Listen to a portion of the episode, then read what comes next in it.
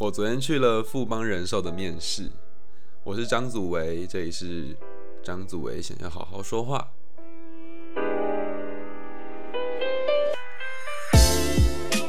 大家在暑假的时候就一定会想要说去哦，暑期攻读这样，所以我也就是一样去一零四上面投了自己的自己的履历啊，我投的都是一些就是酒吧。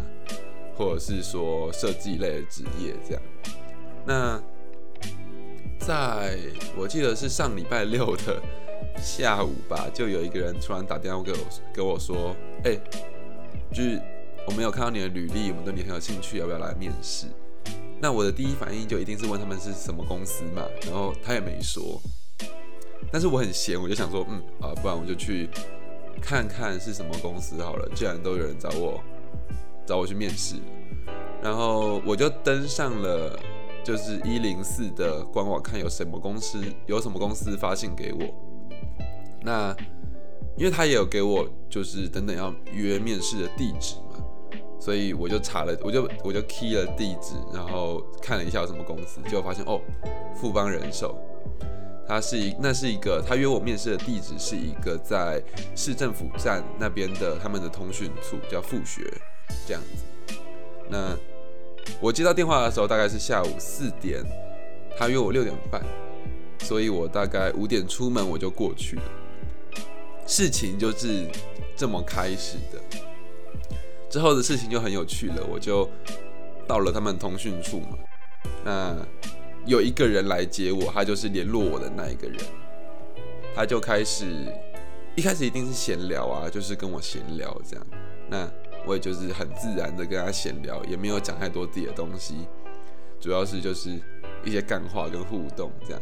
那我也蛮高兴可以面试我的那个人，呃，也不是面试，跟我面谈那个人是一个也会蛮会干话的人。他其实也算是同业啦，就是也是设计类群，但是他是走发型设计，就跟我大一的时尚设计比较有关系，所以还算还算聊得起来，只这样这样。那是一个有趣的人。之后，我们的聊天内容就慢慢的被带往，哎，做保险的部分喽。他的说法是这样子的，他会先开始问你说，哎，我们来做，我们来帮你做一个人生规划，好不好？废话当然好啊，就是我都来了，不然你想怎样？我我能说不好吗？所以他就拿出一张纸，上面有一个轴线跟几个格子。那个格子，呃，那个格子它分成四格吧，就是你需要，然后每年，哎，是每年吗？哦，每年、每月跟时薪。所以他们的说法是这样，他们会先问你说，哎，你二十岁之后，你的人生规划是什么？那有没有想买车啊？有没有想买房啊？有没有想结婚啊？有没有想要生小孩啊？那你有没有什么想要达成的人生目标啊？但是你知道，就是我其实很难去回答这个事情的，因为关于人生规划这部分，我有自己比较有趣的一套想法。我是我有很多个目标，那我就我就一直做，反正总而言之就是一直做就对了，因为没办没有办法好好。那些东西是没有办法好好排序，它它可以同时进行，它也可以分头进行，它也可以不进行。对，那嗯，比较像是在追逐自由吧。对，那其实也不缺，就是钱的部分其实也还好。我比较在乎的是社会影响力之类的东西，所以我现在在做 podcast，没有开玩笑。那那个时候其实我是有有点没办法回答的，所以。我就跟他说，其实我都还好。他就提出一个东西，我就说，嗯，还好还好，可以买也可以不买。他就明显他会有点烦了，你知道吗？所以他就开始跟我说啊，那我们来讲退休金好了。嗯，国人平国人就是国家规定的退休年龄是六十五岁，那平均寿命是八十五岁。那在二十在这二十年之间，你要怎么养活自己？你需要多少钱？这样子。所以，于是我们就开始算啦。那 OK，假如我觉得我想要过得衣食无忧，还可以出去玩的话，可能要赚到一千万，对吧？一千万。那这一千万我们必须在我们的职涯里面存到，所以呢，就开始推算了啊。没关系，我等下再讲。我们就就开始推算啦，就是我需要一千万，那我每年年薪大概需要多少钱？他是这样算的，他是这样算的，一千万，那分配到每年年薪，你每年必须赚多少钱？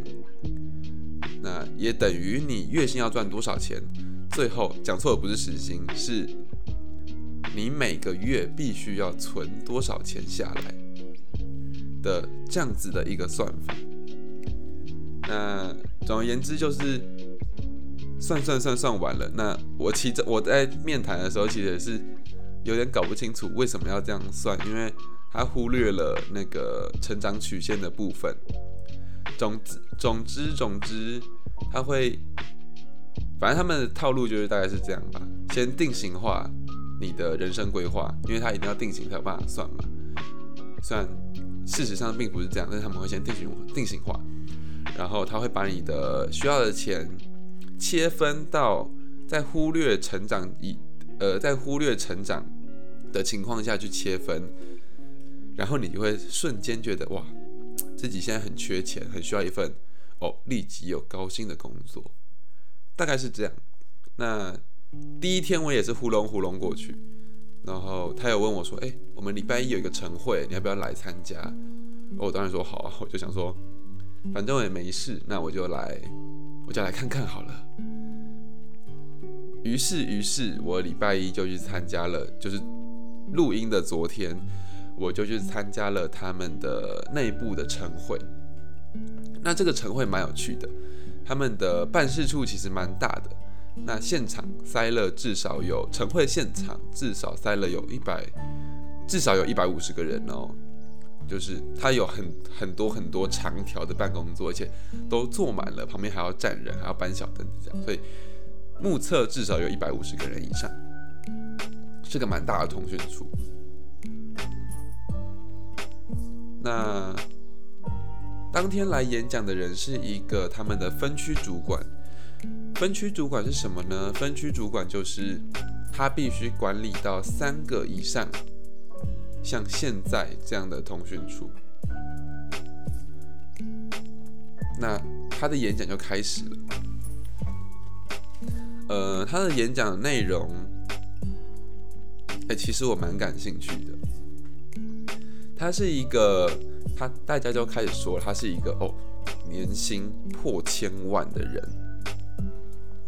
解释一下为什么年会年薪会破千万好了，我说一个东西叫直销，大家应该就会稍微懂。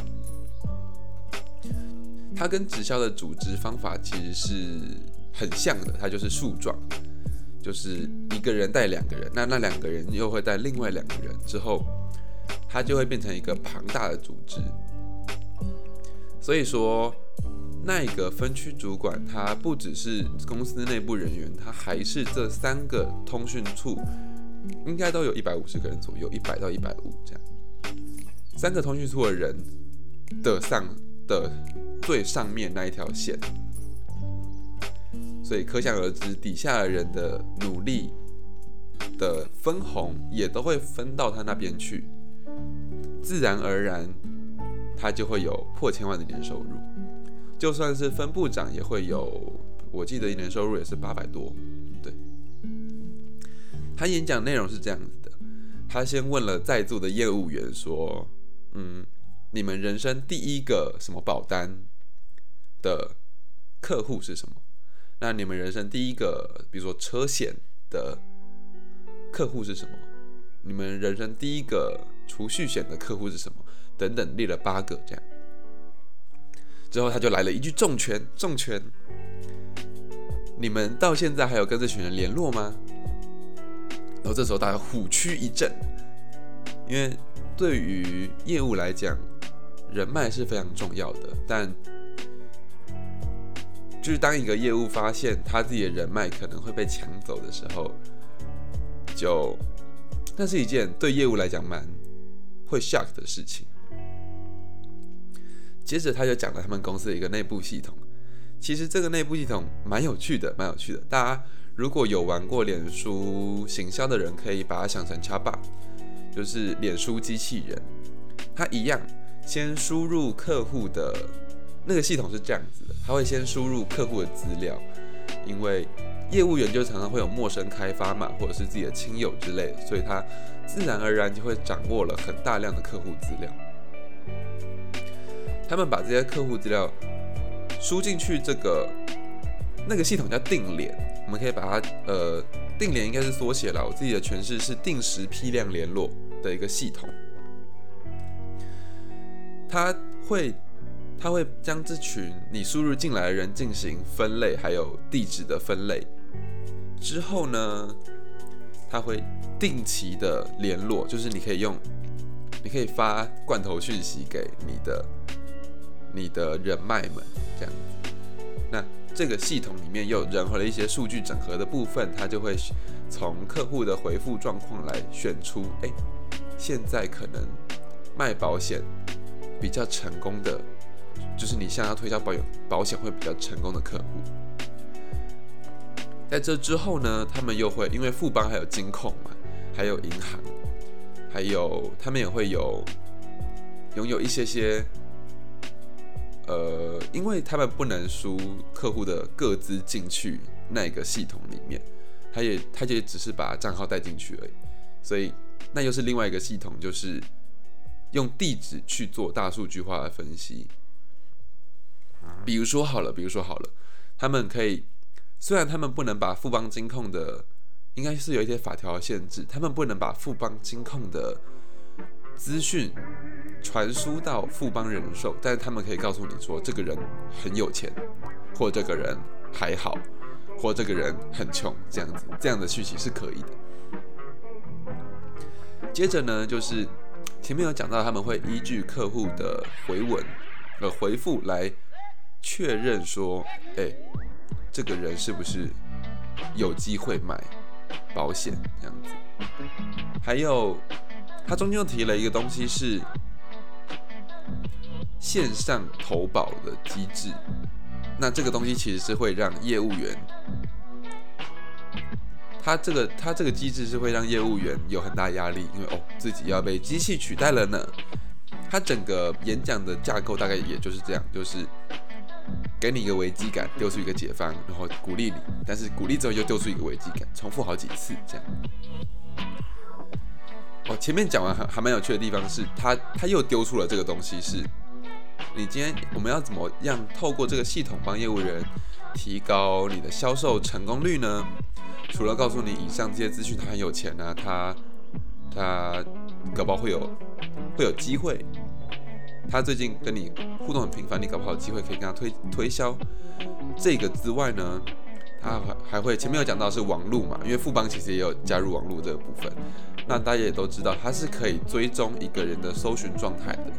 比如说，哦，这个人开始搜寻婴儿用品，你就知道哦，他要生小孩了，可以可以跟他推荐，就是保险、二胎什么傻小的东西，或者是哦，这个人开始搜寻一些有关于养老院的东西啊，或者是车子的东西，你就可以跟他推销车险、强制险，或者是一些寿险等等的东西。还有另外一个是前面讲到大数据，就是住址的部分。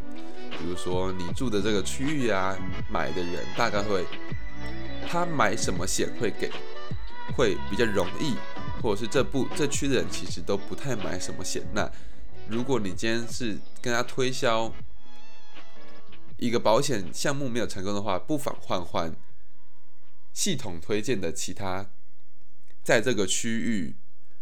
比较多人购买的保险，搞不好成功率会比较高。总而言之是，总而言之，我在这部分其实有稍微觉得有趣，因为哦，就是原来已经做到这种程度了呢，大概是这个意思。那晨会的第一个部分就在这个分区主管的演讲之下，这样子结束了。在晨会。里面我听到了几个还蛮有趣的部分，是第一个是他们的对于员工的培养，其实还蛮有还蛮有一套的。因为他们不缺人，因为无底薪嘛，就代表公司培养你其实是几乎没有成本的，因为它也是群体培养，所以可以说几乎没有成本，反正你也没有薪水。但他们从没还未聘，就是他们还未聘请你是正式业务员的人，到已经聘请的人跟的新手跟老手，他都有不同的指标。比如说老手，他可能就是直接针对你的业务量去给予你奖励，但未未聘请的人跟新手的部分呢，他就会比较注重于，哎，你这个月向多少人推荐了？哎，你先做了多少个陌生开发？你新增了几个你的新名单？之后你又对这几个新名单推荐了，你又对几个新名单推荐了公司的重点项目？他们会针对这几个前期比较重要的指标进行呃奖励跟颁奖的机制，这样。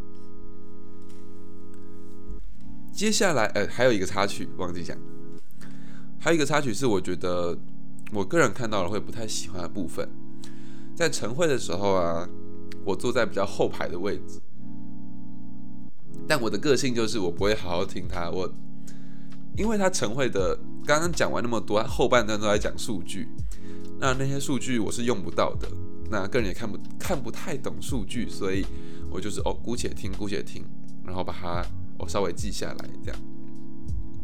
但我在我在东张西望的时候，发现了一个我会怕的东西，是有个男生挂了一个狗牌，就是狗牌就是类似高中社团营队会挂的那种牌，但是上面写的东西是我是谁谁谁。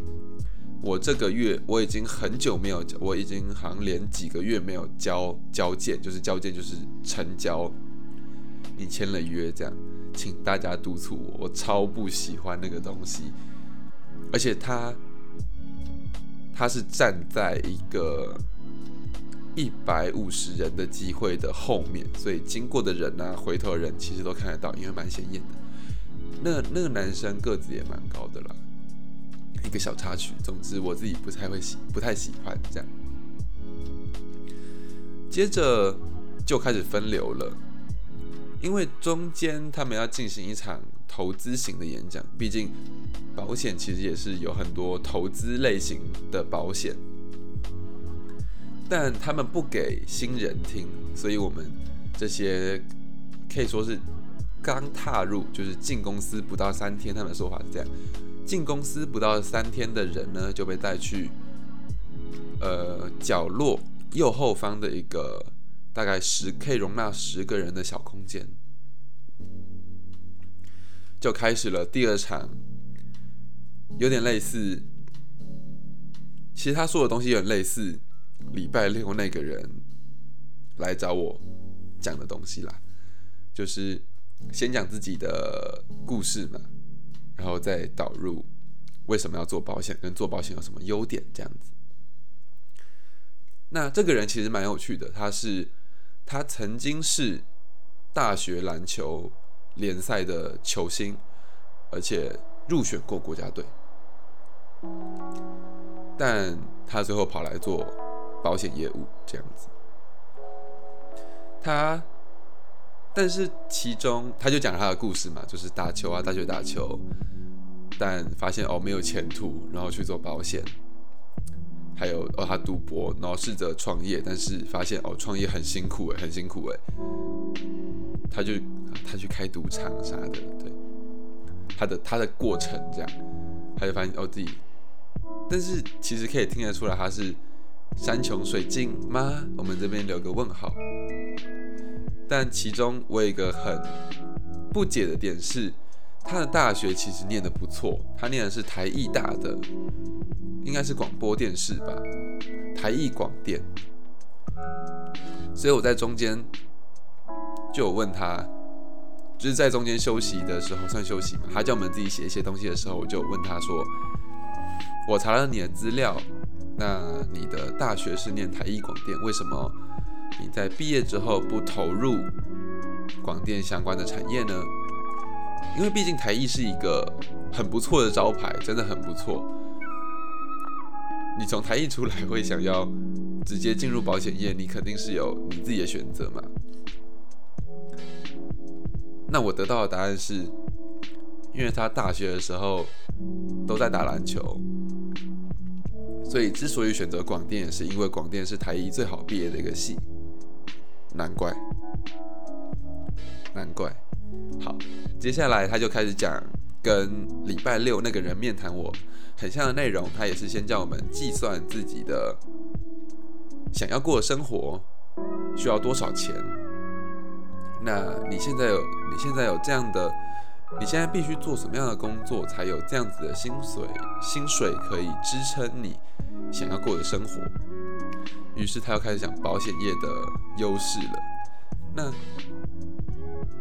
他想讲保险，他讲保险业优势的部分，嗯，个人会觉得有一点点奇怪，就是他从一种啊，我只说他从一种很社畜的角度去看。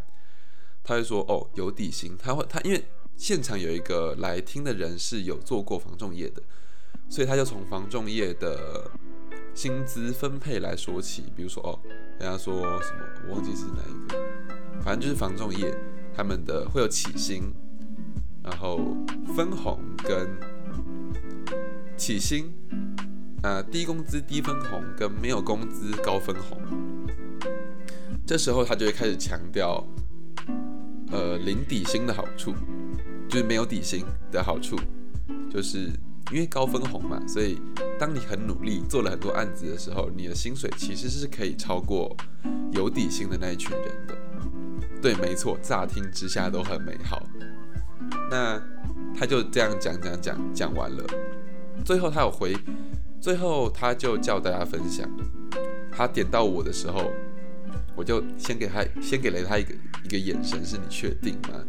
然后他就他就点了点头，然后我就开始讲，我讲的内容大概就是我等下会分享的，就是我对保险业的看法了。那因为我在分享的内容之中讲了很多关于个人品牌啊，或者是说隐形成本啊这样子这样子的事情，就是我的看法主要是保险业比较偏向。终身值，因为它有很多太多太多的隐形成本是公司不会跟你讲，但是其实你要付的。所以他之后就有讲，对对对，保险业其实就是，因为后面又有人问了一个问题是，哎，你在做保险的时候有没有遇到很干的事情？他说有啊，就是那种很击败的客户，然后约了什么时候又没到，然后跑掉，然后态度又很随便这样子的，大概是基本上做保险就是会。就会面对很多跟人有关的事情，所以就是这个世界上有多少的击败人，你就有多大的比率会遇到几百个客户，大概是这样。他最后也总归了一个结论是，保险业，呃，保险业其实就是吃辛苦长大的，那你这些过程其实都会变成你最后甜美的收获，但是。他前面在讲他放弃做篮球员的时候，也讲了一样的话。他说：“哎，你要成为像 Michael Jordan，你要成为像 Kobe Bryant 他们那种球星，哎，你都要练到拇指翻起来，然后手手指折，就是骨呃脱臼，然后你要把搬回来继续练呢，很辛苦啊。你们要吗？有没有听出哪里有矛盾了呢？但是我现在讲的东西其实都不是。”都不是针对保险业，我只是觉得他个人的逻辑不是很好而已。总而言之，我礼拜一的呃参加晨会的这个过程，就在他最后讲保险业其实是从辛苦里面长大的这句话之中结束，我就之后就之后就走了嘛。那其实这一次的去听他们晨会，对我来讲。影响还蛮有，我有蛮多，我有蛮多想法的了。就是前面有讲到我的看法是，保险业去做业务做保险，其实比较适合当终身的职业来做。为什么呢？因为，嗯，大家其实都说要做保险做保险，就是要投保要投保要投保，因为投保的确是一个。双赢的选项。一方面，公司拿到了你的钱，它可以去做金融的钱滚钱的动作，就是你等于在增加公司的资金嘛。但另外一方面，它其实也是帮你在如果你万一出事的时候，给你一个保障，这样子。所以投保其实是一件呃保险保险业其实是一个可以带给人幸福的行业。但这个事情就要讲到隐形成本的部分。OK，今天公司让你接了一个案子，它可能是一个八万的保单，那你的分红可能你可能会分到二点五万，因为富邦的分红老实说讲起来蛮诱人的，蛮诱人的。你签了一个八万的保单，就可以拿二点五万的分红立即进账。那这二点五万代表着什么呢？它代表着你在受你在呃，你在卖出这个保单前，你要去培养这个人力，呃，你要去培养这个人脉，还有，呃，签保单的时候，你要怎么说服他去签这个保单？一般来讲，只会讲到这两项，但是其实不一样，事情比这个想的更复杂一点点，他。人家跟你买了这个保单之后，他不是就买了？保单的效期是从签约那一刻开始，所以表示这个人如果之后出了什么事情，你都要继续为他服务。那当你在越接越多案子的时候，你就要为了，你就要为，你就要为所有跟你签过保单的客户负责。公司买的其实是这个，就是有点类似你就，他就锁定你了，我锁定你了这种感觉。再来的隐形成本，前面有说到，它其实是已经变成一对一。人家是因为，人家为什么要跟你买保单？一定是看你你的信用嘛，或者是他觉得你是他的好朋友，他你值得信任。总归一句话就是信任，他才会跟你买保单，而不是跟别的销售人买保单嘛。嗯，这个时候其实会有两个隐形的成本，是人脉的消耗跟离职的压力。为什么说是人脉的消耗跟离职的压力呢？是，OK，人家今天跟你买了保单，那如果今天人家保单效期才过一半，但是你突然离职的话，那个人怎么办？虽然公司会派，虽然公司会派新的业务员去跟那个人对接，但是你你这样离开，人家会不会有？哎，我当时。签保单就是要找你哎，那你现在离开了是？你是赚了钱就跑吗？我是相信你才跟你签这个保单，我也相信你之后会给我很很好的服务哎，而且你知道朋友嘛也比较好说话，那你现在这样跑掉是什么意思？所以它其实是会消耗人脉的。还有哦，呃，保险业其实。马上拿到钱不一定是一件好事的原因，就是因为进保险业之后，你所有人脉拓展其实都是带有目的性的，就是哦，我要买保险嘛，这样子，我要卖你保险，我要卖你保险，是这种概念。但这种目的性其实是有办法去减缓的，因为当你带有目的性去看别人的时候，别人其实也会知道哦，你要干嘛。就像有一个同朋友突然跟你说你很好的时候，你就第一个想法一定是哦直销哦卖保险这样子，就是你自己也会有这样子的想法吗？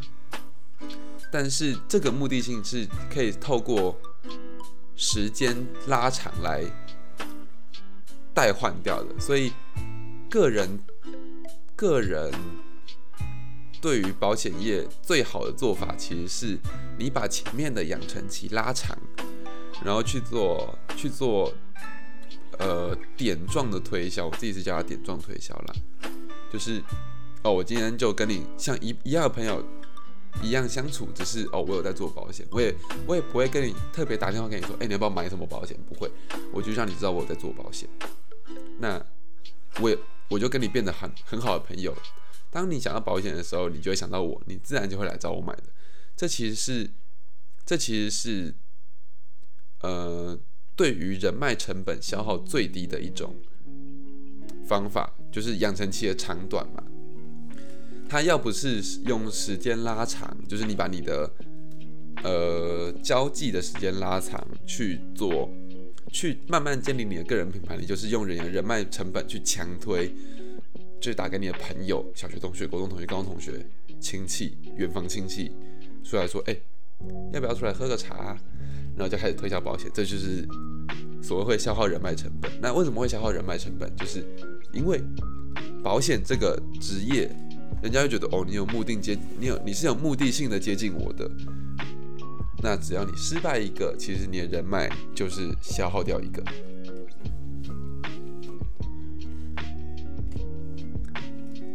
总而言之，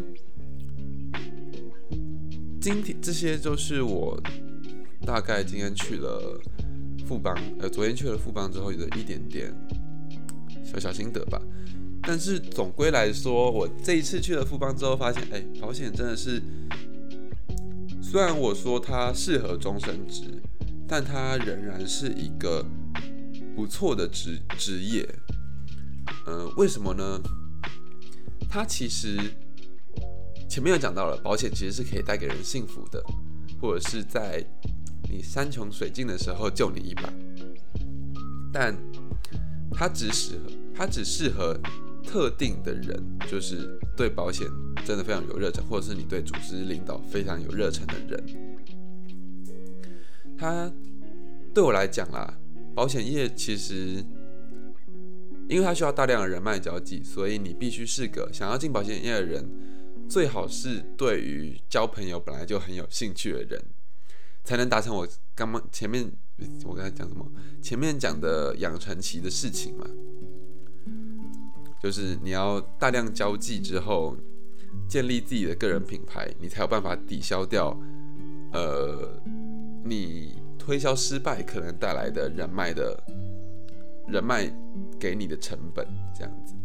那离职其实也是，但现在我就听了之后觉得很不认同的地方，其实是他们跟你。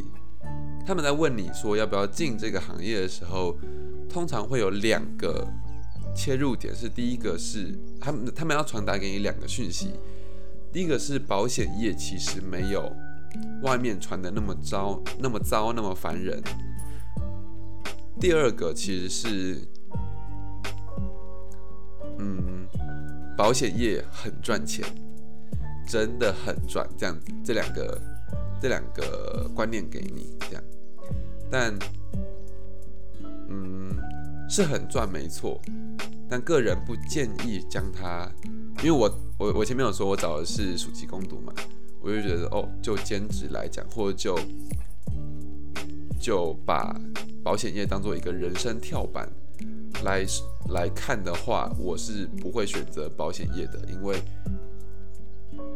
你前面在保险业里面累积的这些人脉，甚至你原本的人脉也会搭进去，在你离职之后会有，如果你做的不好的话，或者是当你客户渐渐变多的时候，你就会有一那个人脉就会产生，可能你想不到，可能你想不到的，可能你想得到，你可能你想不到的质变，它就会哦，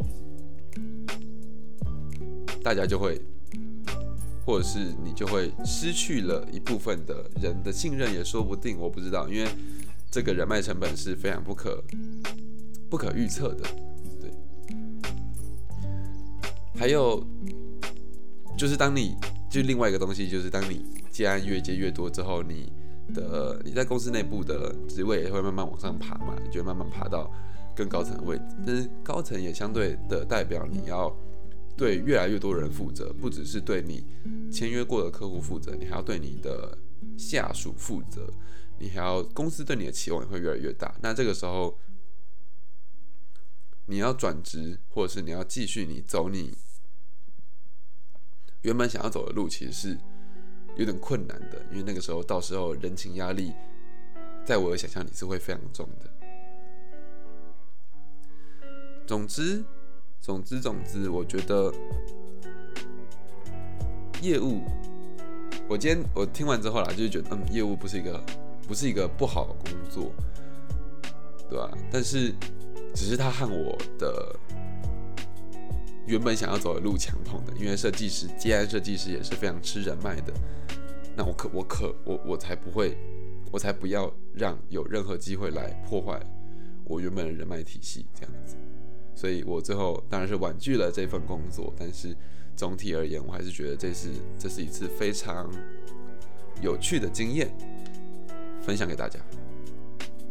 今天就到这边结束好了，这也是张祖也想要好好说话，大家再见。